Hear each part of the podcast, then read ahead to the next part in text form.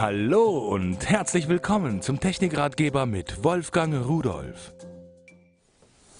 Das, was ich hier in der Hand habe, das ist ein Wassersensor zum Anschluss an die Alarmanlage, Heim- und Hausalarmanlage von Wesertech.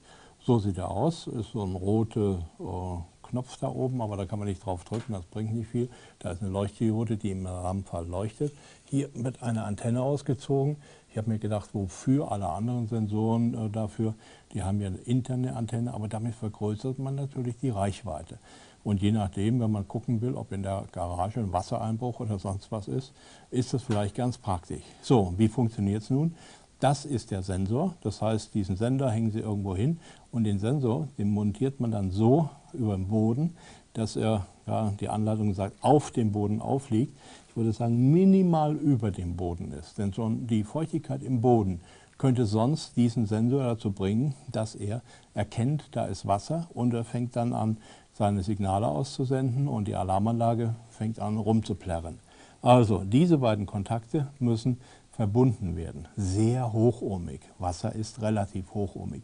Das heißt, Wasser leitet eigentlich gar keinen Strom. Destilliertes Wasser nicht. Nur bei Drücken über 10.000 Bar.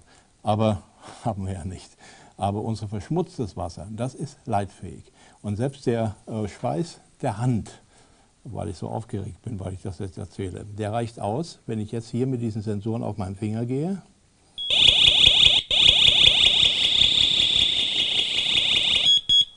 Dann fängt er schon an zu signalisieren. Und Sie konnten es vielleicht sehen, da geht auch hier die rote Leuchtdiode an. Ich mache es nochmal. Also ein sehr nützlicher Sensor, den man kann ihn auch irgendwo an die Waschmaschine oder sonst wohin hängen da, ähm, wo man meint, neben die Heizung, wo ein Wasserzulauf ist. Überall da, wo man kein Wasser haben will, hängt man den hin und dann passt er auf und schickt per Funk der Alarmanlage das Signal und sagt, hier, so und so. Und die Alarmanlage schickt mir per SMS, welcher Sensor was ausgelöst hat. Und wenn Sie den Wassersensor genannt haben, naja, dann wissen Sie, irgendwo ist irgendjemand nicht mehr dicht.